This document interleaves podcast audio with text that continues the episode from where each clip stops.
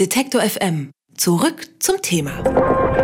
Hallo bei Europas Mitte. Mein Name ist Lars-Hendrik Setz und ich reise durch die Visegrad-Länder. Auf meiner Reise war ich schon in Budapest und in Warschau. Jetzt bin ich in Bratislava und hier in der slowakischen Hauptstadt ist im vergangenen Jahr ziemlich viel demonstriert worden.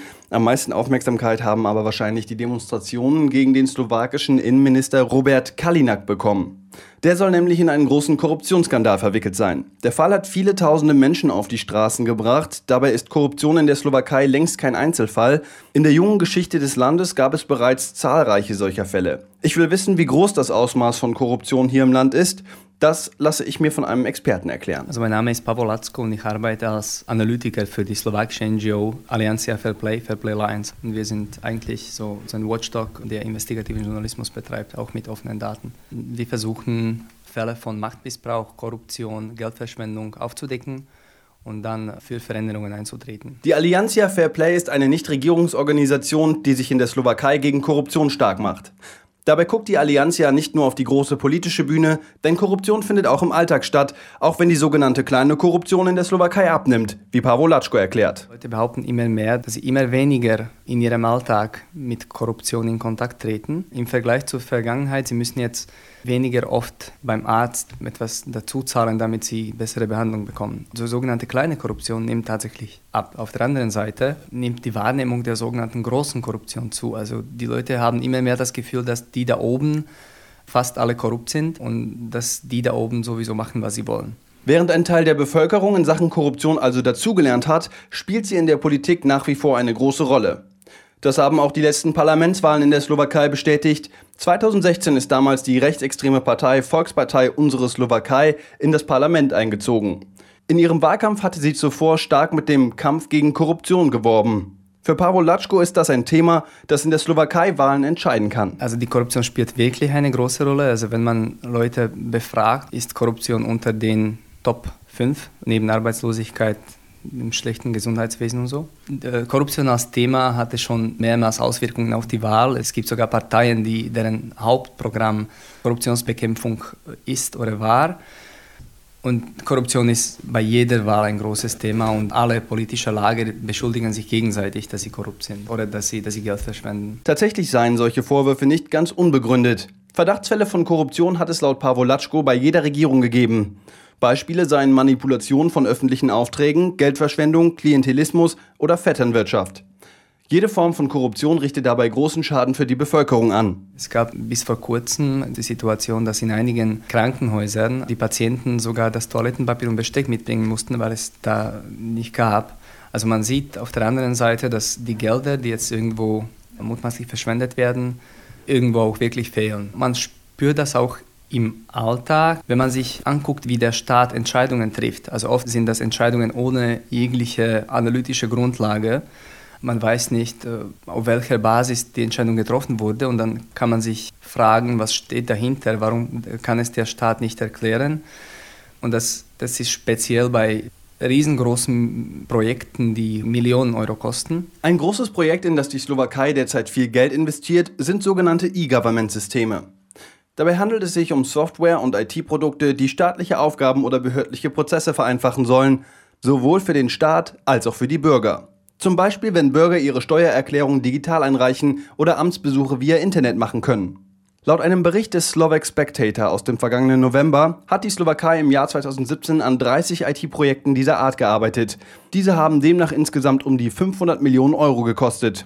Eine große Menge Geld, findet auch der IT-Spezialist Jan Hagas. Er ist Gründer der Organisation Slovensko Digital. Slovensko Digital is an NGO that tries to increase the quality of e-government in Slovakia. Uh, Slovakia invests about half a billion euros into e-government or, or digital services every year. and that money is not spent as efficiently as it should be. The value that it brings to citizens is fairly low. So our NGO is based on group of uh, IT professionals who want to help the government spend the money more efficiently and focus more on the value that the citizens should perceive. Jan Hagers ist unzufrieden. Er glaubt, dass das Geld von der slowakischen Regierung nicht wirksam ausgegeben wird. Stattdessen investiert die Regierung in Projekte mit beschränkter Wirkung.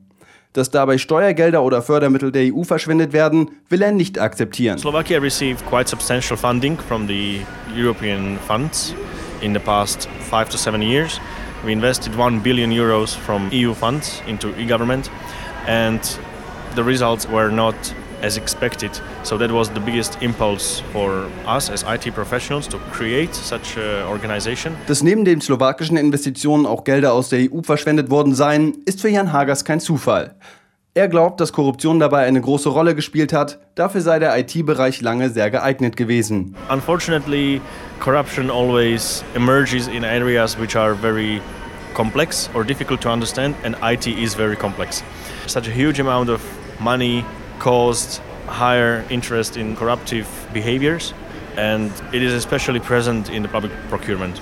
We think that there is not enough competition between IT companies who are delivering those, those IT projects and part of the reason why there is no competition is that there are corruptive behaviors in the background.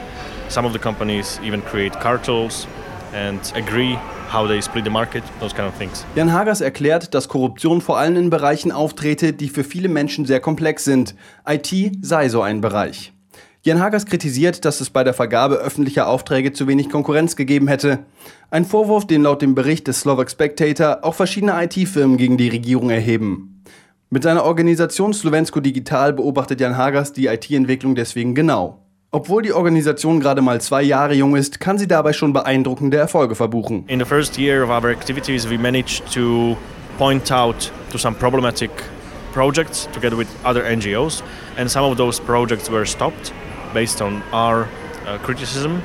Altogether, these projects were in the value of 250 millions of euros.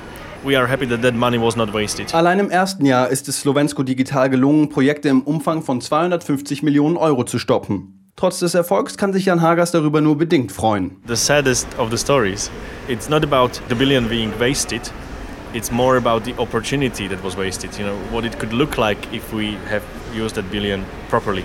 If we were able to manage it properly, I think we would be a country where IT as a sector would be growing much more I think we will be able to inspire other countries as well in terms of solutions that we were able to create. This is what the government IT could have done for the country. Unfortunately, it didn't fulfill the potential. Es gehe nicht nur um das Geld, das verschwendet worden sei, sondern vor allem um die Möglichkeiten. Jan Hagers ist überzeugt, dass die Slowakei eine führende Rolle in Sachen IT-Innovation und Entwicklung haben könnte, hätte man die Chancen richtig genutzt. Deswegen will er sich weiterhin einsetzen, um zukünftige Korruption und ihre Folgen zu verhindern. Das will auch Pavel Latschko von der Allianzia Fairplay. Organisationen wie Slovensko Digital seien wichtig im Kampf gegen Korruption.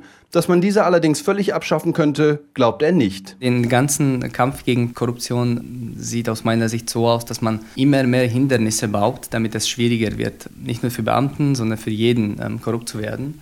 Also man muss Hindernisse bauen und man muss dann auch versuchen, ähm, die Verantwortlichen zur Rechenschaft zu ziehen. Aber man also solange es Menschen geben wird, äh, wird es auch Korruption geben. Also das Ziel muss sein, das zu minimieren natürlich, aber es ist, es, aus meiner Sicht wäre das eine Illusion zu glauben, dass wir jetzt einen korruptionsfreien Staat haben könnten. Korruption bleibt also ein Thema in der Slowakei. Europas Mitte ist damit für heute vorbei. Nächste Woche treffe ich Leute, die die Hauptstadt in der Slowakei ein bisschen verändern wollen, denn Bratislava hat sowas wie eine Identitätskrise. There is no one who had a vision, so we don't know where we aim. We don't know if we are a city of young people, university city, financial or cultural. We don't know. There is not such a vision. Folgt mir auf meiner Reise durch Europas Mitte auf Spotify, Deezer, auf Apple Podcasts oder im Podcast-Feed bei Detektor FM. Und wenn ihr auf Apple Podcasts unterwegs seid, schreibt bitte einen Kommentar oder lasst eine Bewertung da, damit noch mehr Leute von Europas Mitte erfahren können. Und am besten teilt ihr den Podcast oder empfehlt ihn euren Freunden. Außerdem könnt ihr mir Feedback schicken auf Twitter an Lars-Setz oder an wieschegrad.detektor.fm. Das war's von mir. Ich verabschiede mich. Bis dahin. Sbohom. Wer unser Angebot voranbringen möchte, hilft uns schon mit dem guten alten Weitersagen. Egal ob im Freundeskreis oder im sozialen Netzwerk Ihrer Wahl. Empfehlen Sie uns gern weiter.